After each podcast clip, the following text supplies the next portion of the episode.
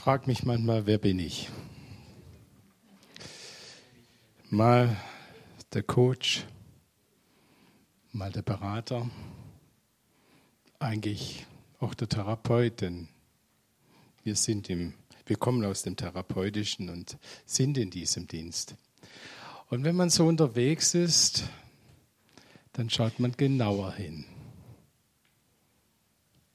Ich sehe euch. Und dann schaut man genauer hin und sieht Dinge, die vielleicht so dem einen oder anderen sonst verborgen bleiben. Ich habe heute ein Thema mitgebracht. Das gute, das heilende Wort. Die gute, die ermutigende, die heilende Begegnung. Und da habe ich eine kleine Predigt, äh, wie soll ich sagen, einen kleinen Impuls zur Predigt bekommen heute Morgen. Man hat mir gesagt, dieser junge Mann heißt Blessing. Weiß nicht, ob der gerade da ist. Ist er irgendwo hier? Ah, hallo Blessing, guten Morgen. God bless you.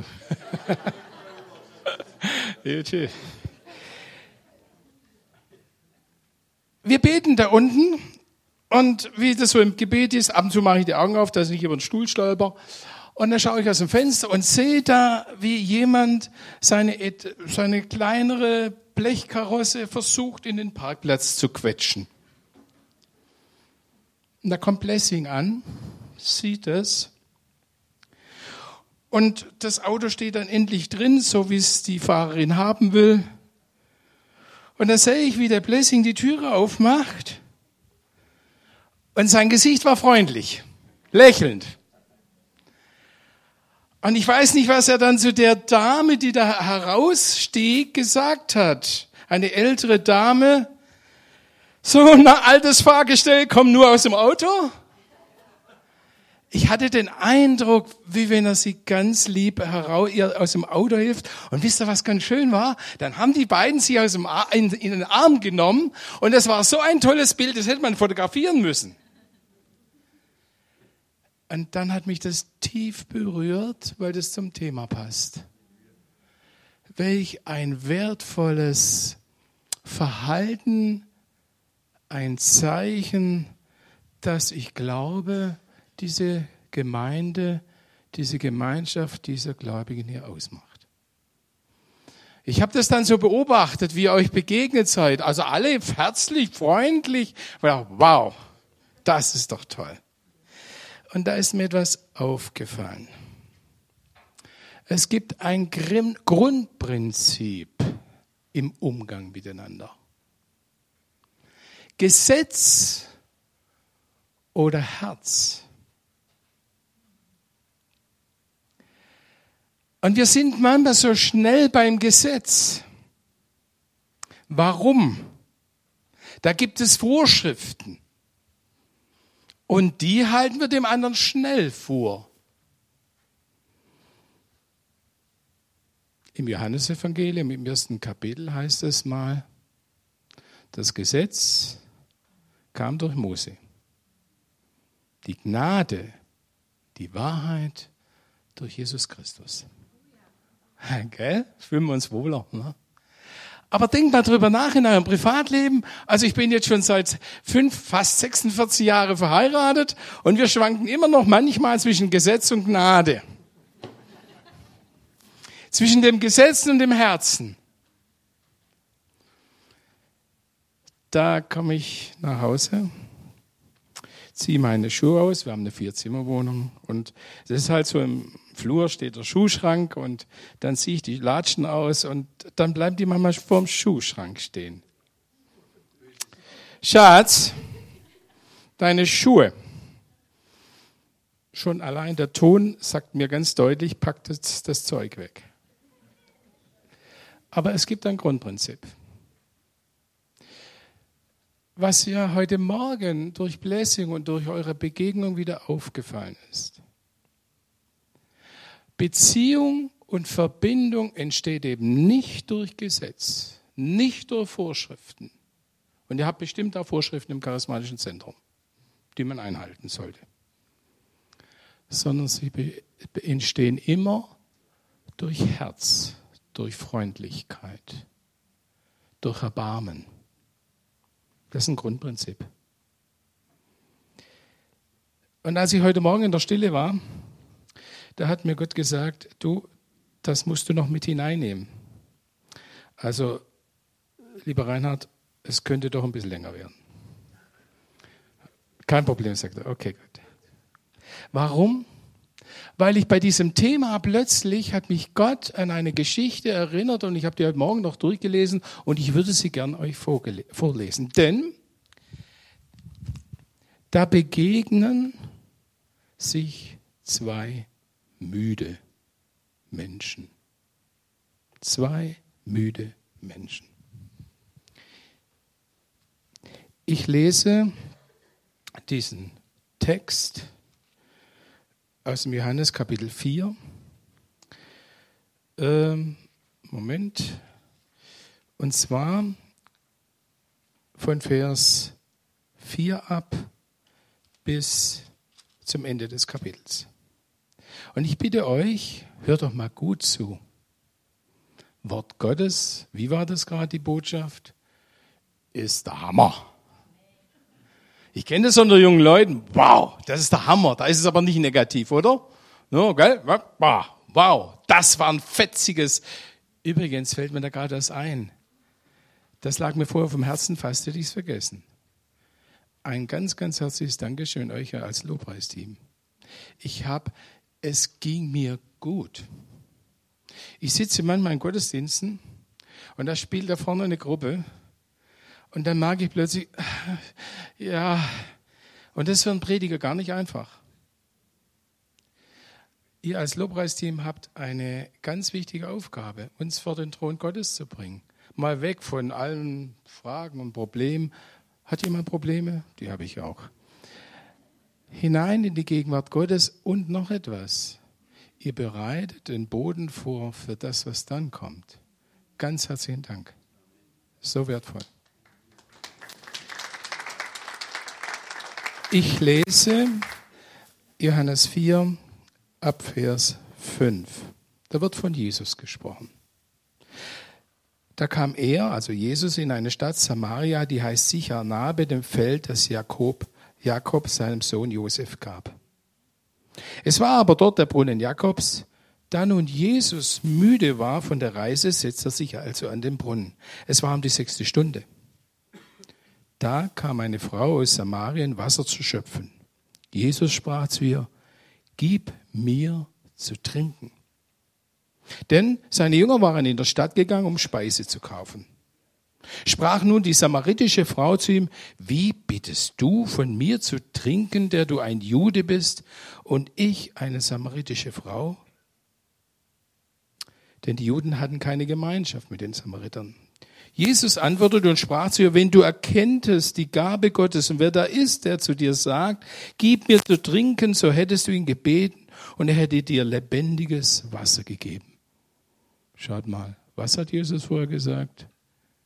Kommt zu mir, ihr mühselig beladen seid. Da fließt ein Strom, da fließt das Wasser. Sprach zu ihm die Frau, hast du doch nichts, womit du schöpfen kannst und der Brunnen ist tief. Woher hast du denn lebendiges Wasser? Bist du mehr als unser Vater Jakob, der uns diesen Brunnen gegraben hat? Und er hat daraus getrunken und seine Kinder und sein Vieh. Jesus antwortete und sprach zu ihr. Wer von diesem Wasser trinkt, den wird wieder dursten. Wer aber von dem Wasser trinken wird, das ich ihm geben werde, den wird in Ewigkeit nicht dürsten, sondern das Wasser, das ich ihm geben werde, das wird in ihm ein Quell des Wassers werden, das in das ewige Leben quillt.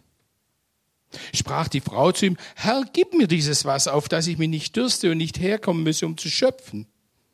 Jesus sprach zu ihr, Geh hin und rufe deinen Mann und komm her. Die Frau antwortete und sprach zu ihm, ich habe keinen Mann. Jesus sagt zu ihr, du hast recht gesagt, ich habe keinen Mann, denn fünf Männer hast du gehabt und der, den du jetzt hast, ist nicht dein Mann. Darin hast du wahr oder ehrlich geredet.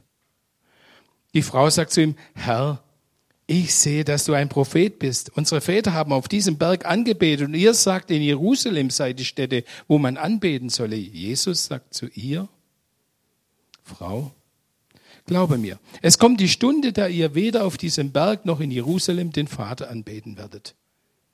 Ihr wisst nicht, was ihr anbetet, wir wissen aber, was wir anbeten, denn das Heil kommt aus den Juden. Also auch nicht vom iPhone. Aber es kommt die Stunde und ist schon jetzt, da die wahren Anbeter den Vater anbeten werden im Geist und in der Wahrheit. Denn der Vater sucht solche als seine Anbeter. Gott ist Geist und die ihn anbeten, die müssen ihn im Geist und in der Wahrheit anbeten. Sprach die Frau zu ihm, ich weiß, dass der Messias kommt, der da Christus heißt. Wenn dieser kommt, wird er uns alles verkündigen. Jesus sprach zu ihr, ich bin es, der mit dir redet. Darüber kamen seine Jünger und wunderten sich, dass er sich mit einer Frau unterhält. Da sprach niemand, was fragst du oder was redest du mit dieser Frau? Aber da ließ die Frau ihren Krug stehen, ging hin in die Stadt, sprach zu den Leuten, kommt, seht einen Menschen, der mir alles gesagt hat, was ich getan habe. Ist dieser nicht etwa der Christus? Da gingen sie aus der Stadt hinaus und kamen zu ihm. Und später dann, ein paar Verse weiter, viele glaubten deshalb, was die Samariterin erzählt hatte. Gingen viele hinaus. Und später haben sie zu ihr gesagt, hör mal zu, dass das klar ist. Wir glauben jetzt nicht bloß wegen dir, sondern weil wir Jesus begegnet sind. Ein Müder begegnet einer müden Frau. Und es ist nicht die vorteilhafte Situation, denn es ist Mittagszeit. Es ist heiß. Jesus müde von der Reise begegnet dieser Frau die müde geworden ist in ihrem Leben. Und hier muss ich euch etwas sagen. Diese Frau könnte man jetzt skizzieren, das war eine Ehebrecherin. Hallo? Es war eine Hure? Hat die nach der Bibel gelebt? Hallo? Versteht ihr? Gesetz? Moment mal. Können wir die einfach so in die Gemeinde aufnehmen? Geht ja gar nicht. Du, Franz, red mal mit der. Sie soll mal ihr Leben in Ordnung bringen. Gesetz. Da kommt Jesus, er ist müde. Und wisst ihr, das berührt mich zutiefst. Jesus ist jemand, der etwas sehr gut trennen kann. Und zwar, Worte stehen nicht für sich, sondern Worte sind immer personalisiert. Das heißt, sie haben immer etwas mit uns und mit unserem Zustand zu tun. Und also ganz ehrlich, wenn ich da an den Brunnen gekommen wäre und da hätte ich auch noch diese Dame gesehen, die da das ihren Krug, dann hätte ich auch vielleicht gesagt, hör mal, kannst du mal ein bisschen aus deinem Krug Wasser geben? Vielleicht wäre mir noch ein Danke über die Lippen gekommen. Aber dann wäre ich doch froh gewesen, wie die Frau Leine gezogen hätte oder weitergemarschiert wäre. Warum? Ich bin müde, ich will meine Ruhe haben. So sind wir oft und unser innerer Zustand entscheidet oft über unser Denken, auch über die Bewertung, die ja zum Denken führt, und dann über unsere Haltung und unsere Handlung. Jesus kommt und sieht eine Frau, in der Mittagshitze, in ihrer Einsamkeit, nicht in der Gemeinschaft mit anderen Dorffrauen. Und da sieht sie, und ich bin fest überzeugt, dem ging das Herz auf. Da sieht diese Frau in ihrer Müdigkeit, wie ist es denn, wenn man sagen muss, sechs oder fünf Männer hast du gehabt, der jetzige ist auch nicht dein Mann. Das hat mich bewegt. Da habe ich gedacht, welche Lebensgeschichte steckt hinter dieser Frau oder in dieser Frau? Was hat die alles durchlebt, durchlitten? Und wisst ihr, was mir auch aufgefallen ist? Das war keine Frau, die so ein bisschen schwächlich, so ein bisschen ärmlich, was weiß ich, was daherkommt. Ich glaube, das war eine ganz taffe Frau, die hat durch die vielen Widerstände und Schwierigkeiten kämpfen gelernt. Eine Frau, die sich nicht so schnell was sagen lässt. Eine Frau, die vielleicht auch ein Stück bitter geworden ist.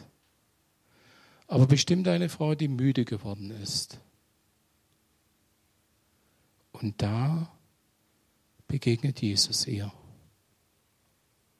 Jesus bleibt nicht bei seiner persönlichen Befindlichkeit, so wie wir manchmal, sondern er sieht diese Frau, er sieht sie durch seine Liebe. Diese Frau, die so ausgegrenzt ist, die sich nur um die Mittagszeit an den Brunnen traut. Und da fällt mir gleich noch etwas auf. Gesetz oder Gnade, Gesetz oder Herz. Da begegnen sich zwei Herzen. Wenn er, also kleine Hausaufgabe.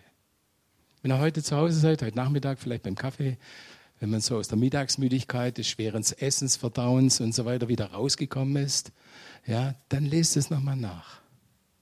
Und zwar unter dem Aspekt, wie ist es denn? Redet da nicht Herz zu Herz? Und das ist in der Begegnung unter uns was ganz Entscheidendes, nämlich, da redet Herz zu Herz. Jesus hätte ja auch hier begegnen können und sagen können, ja, ist doch klar, dass es dir nicht gut geht. Schau doch mal dein Leben an. Aber wenn einer vom Herzen her orientiert ist, dann ist er nicht fehlerorientiert. Spricht Jesus diese Frau zuerst auf die Sünde an? Nee. Übrigens, super gut, wenn man so an Beratungssituationen denkt, Coachingsituationen, super gut. Ich glaube, Jesus ist der beste Therapeut und Coach. Er ist herzensorientiert. Er sieht diese Verlorenheit, er sieht diese Ausweglosigkeit dieser Frau. Und hier muss ich etwas deutlich als Botschaft sagen. Vielleicht ist der ein oder andere unter uns, der auch müde geworden ist. Der sich auch einsam fühlt. Der auch schon viele Jahre der Änderungsversuche hinter sich hat, mit kläglichem oder keinem Erfolg. Ich will dir etwas sagen. Denke nicht an Gesetz, sondern denke an Jesus der dir vom Herzen her begegnen möchte, der dich in deinem inneren Zustand sieht, der dir nicht zuerst deine Fehler aufrechnet. Wisst ihr, ich bin viele Jahre auf der Straße unter Drogenabhängigen gewesen. Am Anfang habe ich das noch versucht, aber mit der Zeit war mir klar, den brauchst du nicht sagen, wie kaputt sie sind.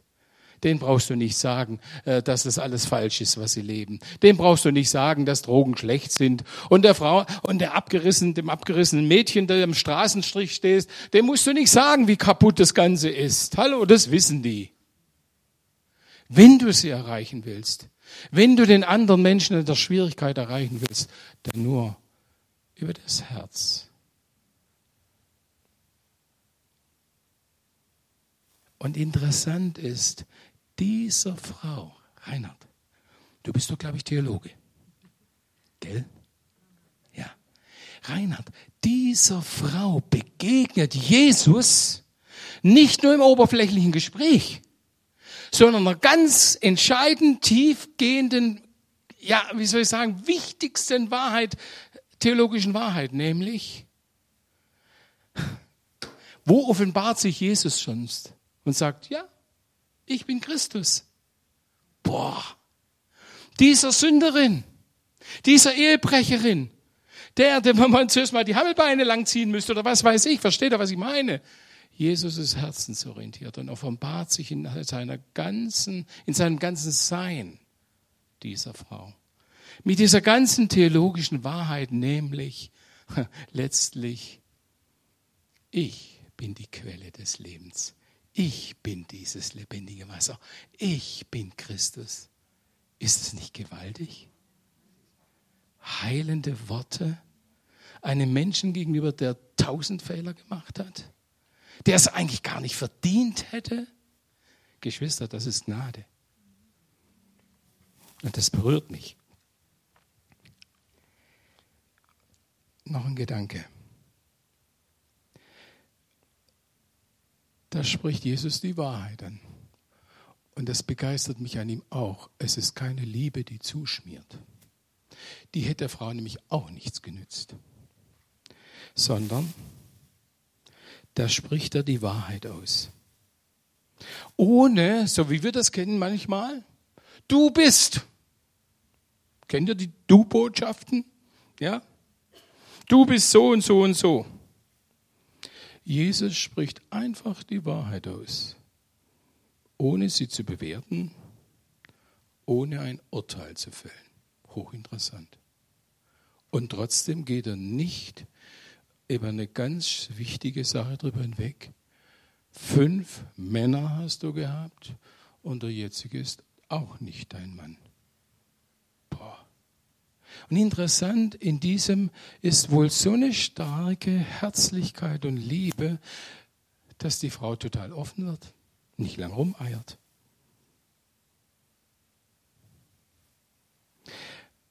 Ich mache kurz einen Sprung. Was ist das Ergebnis dieser Begegnung?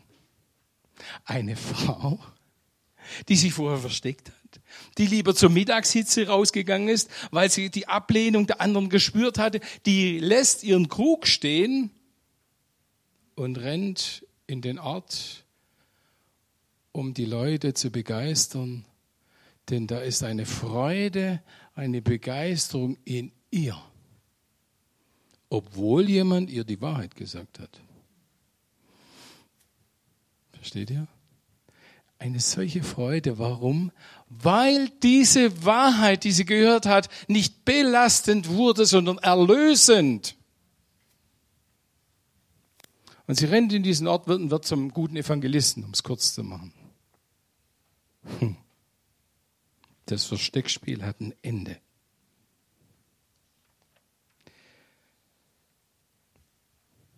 Das Wort, das von Herz zu Herz geht. Kennt ihr die Macht der Worte? Ich weiß nicht, ob das hier schon mal Thema war. Die Zunge Welch einen Wald zündet sie an. Und ich muss euch etwas sagen. Wir sehen es immer nur negativ. Die Zunge, welch einen Wald von Dankbarkeit, von Freude, von Begeisterung löst das aus. Jesus durch seine Worte. Die Frau ist nicht dann nach Hause geschlappt und gesagt, ja, ich bin der tiefste Sünder ja, es hat sowieso alles keinen Wert. Und den jetzigen, den letzten Typen, den ich jetzt habe, der taugt ja auch nichts. Stell dir mal vor, durch diese kurze Begegnung von Herz zu Herz, von Liebe, von diesem Du, von dem ich sehe dich, du bist wertvoll für mich. Was löst es aus? die Worte Jesus, die lösen eine Revolution in der Frau aus. Die rennt begeistert nach Hause und, und sagt auch noch, was sagt sie nämlich? Da ist einer, der mir genau alles gesagt hat, was ich getan habe. Ich weiß nicht, ob ich so reagieren oder du oder sie, wie auch immer, so reagieren würde, sage, Leute, boah, in die Nachbarschaft rennen, da ist einer, der hat mir alles gesagt, was ich beim Finanzamt alles krumm gemacht habe. Ha. Ich glaube nicht. Die Macht der Worte. Wie machtvoll sind sie? Interessant, ich habe euch so ein paar schlaue Sprüche, ich bin immer so gern für schlaue Sprüche. Da sagte mal jemand, einmal entsandt fliegt das Wort unwiderruflich dahin.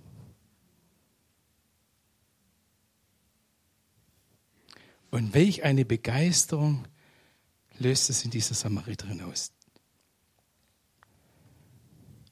Und nochmal, Jesus, und uns geht es so manchmal auch so, was ist denn unser inneren Zustand manchmal? Sind wir nicht manchmal genervt? Sind wir nicht manchmal enttäuscht? Sind wir nicht manchmal müde? Übrigens, das ist ein Grundprinzip. Was in uns ist, das kommt raus. Das zeigt sich manchmal auch in den Worten. Und manchmal denke ich, es wäre besser, du würdest schweigen, als zu sagen, oh Reinhard, ist es aber schön, dass ich dich mal wieder treffe. Ja, da kommen wir noch zum weiteren wichtigen Punkt, nämlich Klar ist unsere Herzenshaltung entscheidend, aber ich sage euch ein Wort. Charlie Chaplin, der sagte mal, Handlung wird allgemein besser verstanden als Worte. Das Zucken einer Augenbraue, und sei es noch so unscheinbar, kann mehr ausdrücken als 100 Worte. Hochinteressant. Also wenn wir reden, auch jetzt, wenn ich hier vorne predige, ich weiß nicht, ob ihr mir das glaubt, was ich gerade sage, ja, weil ich weiß es nicht. Ich kann mich ja jetzt gerade nicht selber, da müsste ein Spiegel sein, damit ich das besser sehe. Ja, versteht ihr? Ähm, nehmt ihr mir das ab? Ich bin begeistert gerade von diesem Wort. Ja, versteht ihr? Und das zeigt sich auch in der ganzen Körperhaltung. Wenn ich da vorne stehe und sage, Leute, also ich habe da noch ein Wort für euch. Ja, nehmt doch endlich mal liebevolle Worte. Schaut euch doch nicht immer so bös an. Das Wort Gottes sagt, dann kommt auch dementsprechend was raus. Das wird mir wahrscheinlich kein ab, abnehmen. Es gibt sehr wohl zerstörend verletzende Worte, das streife ich nur ganz. Es gibt das geheuchelte Wort, das unbedachte Wort. Und kennt ihr diese Worte, diese Jein-Sätze? Schon Pythagoras sagte mal, die kürzesten Wörter, nämlich Ja und Nein, erfordern das meiste Nachdenken. Interessant.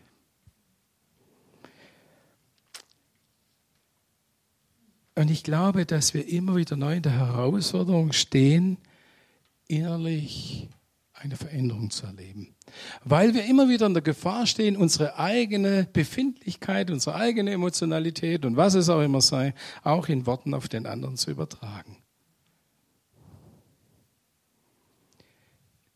Wie denkt denn Jesus über die Samariterin?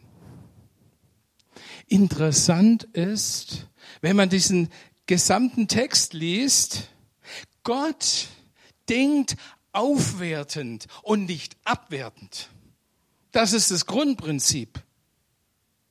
Sein Herz sagt, da könnte ich jetzt Jesaja 43, Vers 4 sagen, und das möchte ich euch vorlesen, weil das die Gedanken Gottes sind an jeden einzelnen von uns. Weil du mir, Jesaja 43, 4, weil du mir wert und teuer bist. Weil ich dich liebe, gebe ich Menschen an deiner Stelle hin, ganze Völker, meinen Sohn Jesus Christus für dein Leben, habe ich zugefügt. Die erste Botschaft ist Liebe weil du mir wertvoll bist. Und ich glaube, da ist ein Grundproblem oft in unseren Begegnungen, weil wir uns oft schon in unserem Inneren, schon in der Abwertung begegnen. Warum? Weil uns ein Fehler gestört hat, weil uns irgendwas genervt hat. Und übrigens, weil wir eben nur fehlerorientiert sind. Aber diesen Wert des Menschen, dieses Wertvolle, dass es ein Mensch ist, den Gott lieb hat, den Gott achtet, das verlieren wir ganz schnell aus den Augen. Und ich sage euch etwas, da sitzen wir alle in einem Boot, auch ich. Und wie oft kommen wir in so eine Haltung hinein, statt aufwertend in unseren Gesprächen kommt es zum Machtkampf. Ich habe recht. Versteht ihr, was ich meine? Das ist nun mal so im Eheleben. Ich fühle mich manchmal auch bedroht. Und dann wehre ich mich. Manchmal fühlt sich auch meine Frau bedroht. Ich bin eigentlich sehr freundlich, aber hm, ja, versteht ihr? Wie schnell vergisst man den Wert das Geliebtsein des anderen. Wie schnell ist man in seiner eigenen Befindlichkeit und wie schnell kämpft man um etwas, weil man Angst hat zu verlieren. Weil man Angst hat, der andere könnte ja stärker sein wie ich selbst. In Kolosser 4, Vers 6 gibt es ein ganz interessantes Wort. Eure Worte seien immer freundlich und angenehm gewürzt. Ihr sollt wissen, wie ihr jedem Einzelnen antworten müsst. Wow. Hm. Und ich will euch etwas sagen. Nimm dieses Wort mit. Und bitte nicht als Gesetz, auch nicht der Michael hat gesagt. Wenn wir, Franz, beide in Konflikt kommen, dann wirst du sagen, Michael, das hast aber damals predigt, Kolosser, äh, äh, wie war das, 4, Vers 6, äh, Meid, du musst freundlich sein. Das ist Gesetz. Die Freundlichkeit, das angenehme Gewürz, dieses Herzliche, kommt eben nicht aus unserer Befindlichkeit, sondern sie kommt von Christus. Und ich bin derjenige, und das ist schon meine Verantwortung, der ich vor Gott stehe, darum bete.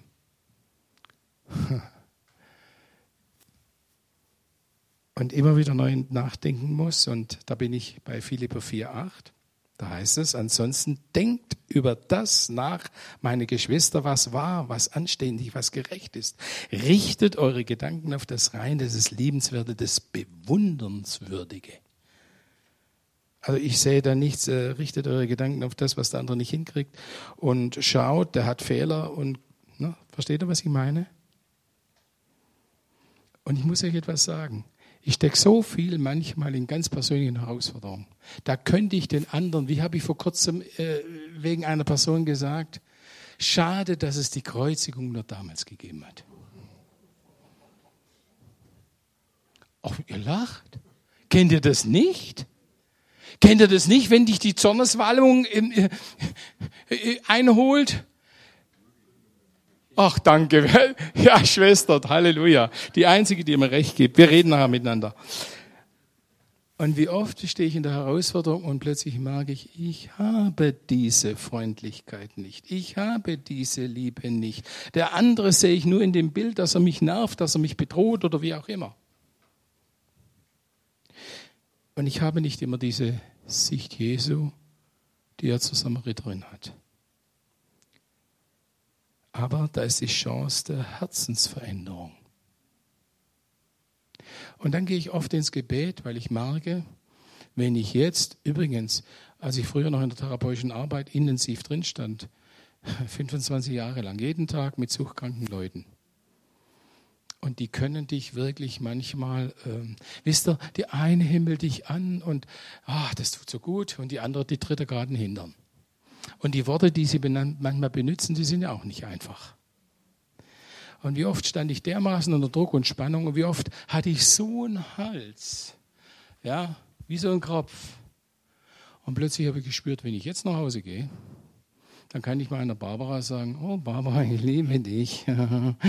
Und unsere zwei Töchter, wir haben zwei Töchter, die inzwischen schon erwachsen sind wie Enkel, aber damals, ach ja, ihr lieben Töchterlein, das hätte ich nicht hinbekommen. Vielleicht vom Gesetz, weil man ja freundlich sein muss, gell? Ich hätte mir den Kolosser 4, Vers 4 äh, ein paar Mal vorlesen können, sagen können, jetzt muss ich freundlich sein, was weiß ich. Aber ich muss euch sagen, ich hab's nicht gepackt, in mir war was ganz anderes drin. Aber wie wertvoll ist es, dass wir den Heiligen Geist haben.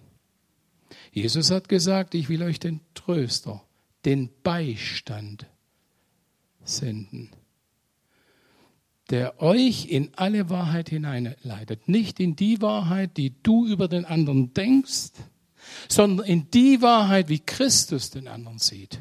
Und das ist ein himmelweiter Unterschied manchmal. Und wie oft bin ich, habe ich ganz kurz meine Frau angerufen, ja, und habe gesagt, du, ich komme später. Und dann bin ich einfach nochmal über die Felder gelaufen und dann habe ich gebetet und all das ausgesprochen, was mich belastet hat. Und habe Gott um ganz neue Liebe gebetet. Und dann bin ich auch entspannt nach Hause gekommen und habe nicht den Kübel meiner Genervtheit über andere ausgegossen.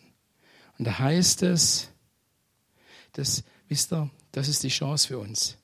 In Hesekiel 36, 26, da heißt es, ich gebe euch ein neues Herz. Und das ist nicht einmalig. Das brauchen wir immer wieder neu. Wir gehen alle durch die Alltäglichkeit von genervt sein, von enttäuscht sein und was weiß ich.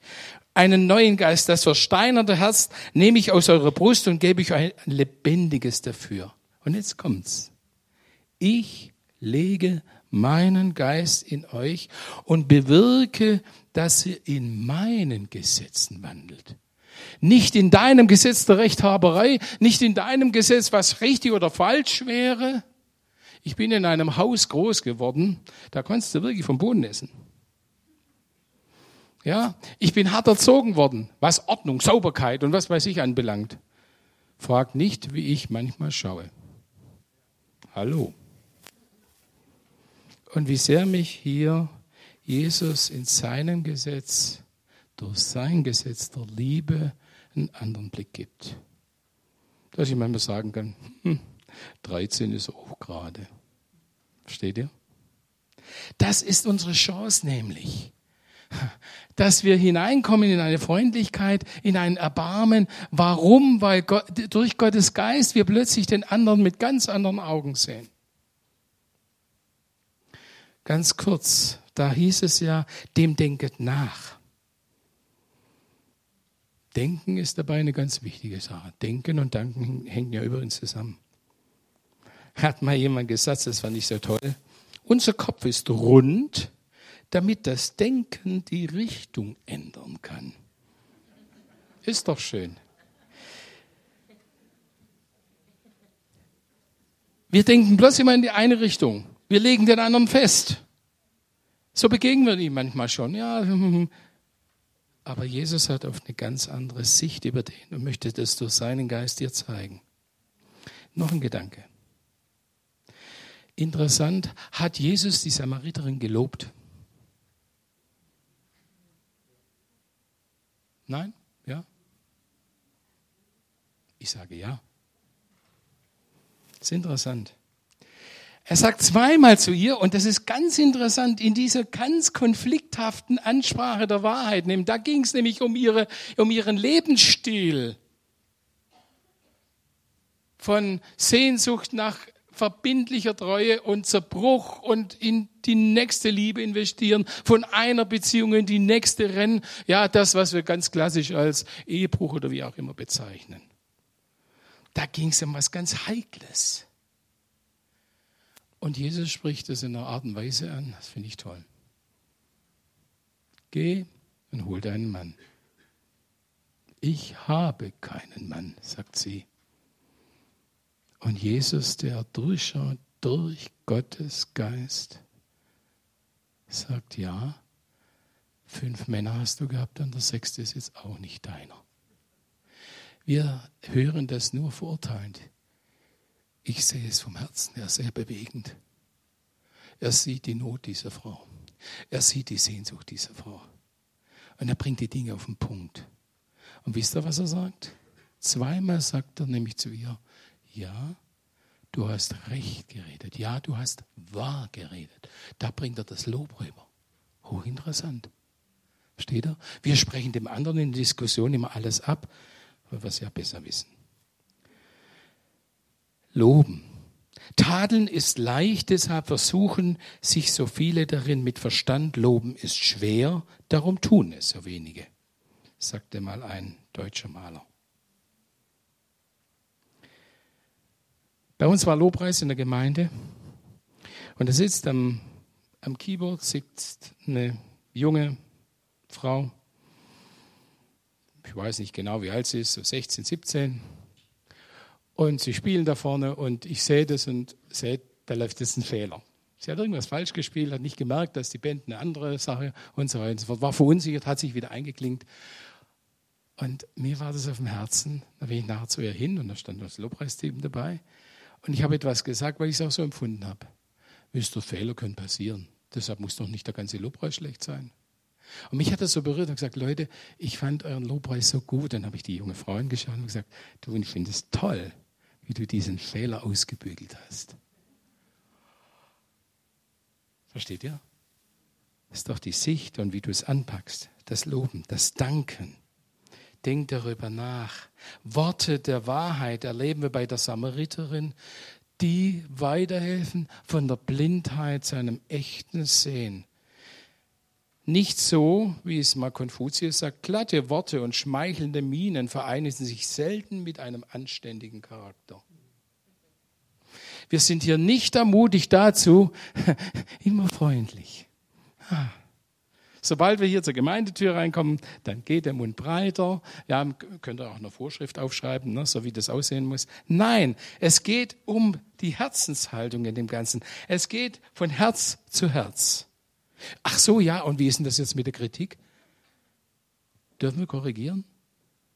Kritisieren?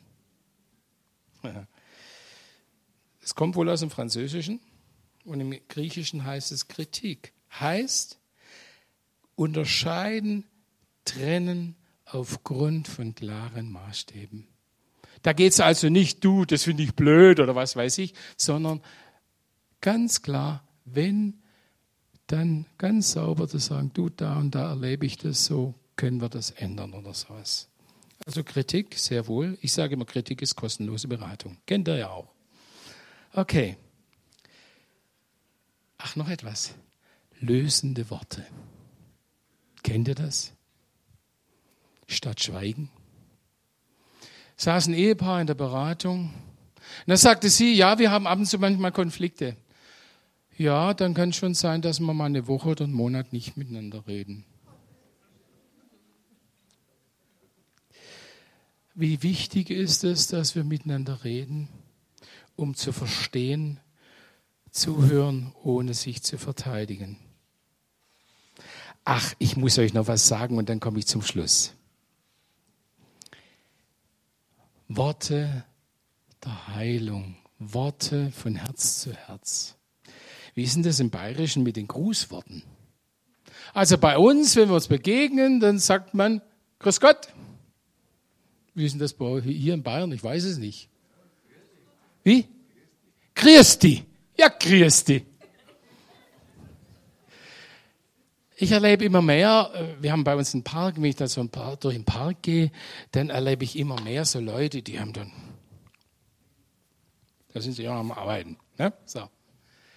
Wisst ihr, und ich versuche immer wieder, hallo, grüß Gott.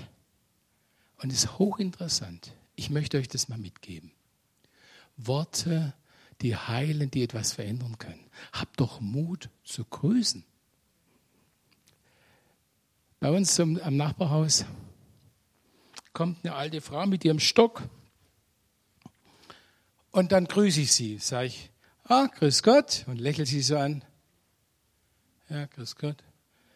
Geht weiter und sagt, ah, entschuldigen Sie, sagt sie, äh, darf ich Sie was fragen? Ja, gern. Sie, wo ist denn da der Orthopäde? Sie stehen davor. Ich finde den Eingang nicht. Und dann habe ich ihr geholfen, bin mit ihr langsam, sie war einfach nicht mehr so schnell wie ich, zum Eingang gegangen. Wäre ich nur schweigend vorübergegangen, wäre die weiterhin hilflos dagestehen. Welche Chancen haben wir eigentlich, wenn wir grüßen? Übrigens, es ist die Chance zur Evangelisation. Ja, glaubt ihr das? Ich möchte euch dazu ermutigen. Ach, ich könnte euch noch viel, aber meine Zeit läuft ab. Ja, ich möchte euch nur das Wichtigste nochmal mitgeben. Von Herz zu Herz. Nicht gesetzorientiert, sondern herzensorientiert. Nicht fehlerorientiert, sondern wertorientiert dem anderen gegenüber. Da entsteht Heilung. Da entsteht, und ich glaube, diese Freundlichkeit, wisst ihr, das ist mir so wichtig. Ach, wenn ich jemand begegne, ja, dann sage ich, äh, wie heißt wieder? Rüdiger. Du bist der Rüdiger. Ja, genau. Kannst mir ruhig in die Augen schauen. Ja, das ist wichtig. Wisst ihr, wenn ich jemand begegne, dann schaue ich ihm in die Augen. Dann schaue ich in sein Gesicht. Er soll mich wahrnehmen. Ich nehme ihn wahr. Wisst ihr? Und das ist so wichtig. Da entsteht so was Wertvolles, was Schönes. Oder, ah, Rüdiger, grüß dich. Du schon wieder, gell? ja. So einfach ist es manchmal. Eure Rede, Worte seien freundlich, angenehm gewürzt. Ihr sollt wissen, wie ihr jedem Einzelnen antworten sollt. Das ist kein Gesetz, sondern es ist ein Angebot, das Jesus uns macht und sagt, und dazu müsst ihr in meine Gegenwart kommen. Dazu müsst ihr uns euch immer wieder leiden lassen von meinem Geist. Oder wie wir es in der, in der Botschaft gehört haben, da müsst ihr immer wieder neu in die Quelle kommen. Denn ihr seid oft so überlagert mit eurem persönlichen Sein, dann kriegt das gar nicht hin. Aber von Herz zu Herz erreicht Menschen, dadurch gewinnt man Menschen, auch für Gott. Ich bete. Himmlischer Vater, danke. Danke, dass du in deiner Liebe uns nicht fehlerorientiert begegnest, sondern du, ich hab dich lieb. Und wenn du Fehler siehst, dann möchtest du uns entlasten und nicht durch Verurteilung noch belasten. Danke für diese unwahrscheinliche Liebe und Gnade, die bei dir ist. Hilf uns miteinander, dass wir aus dieser Fülle, aus dieser Gnade immer wieder neu schöpfen. Amen.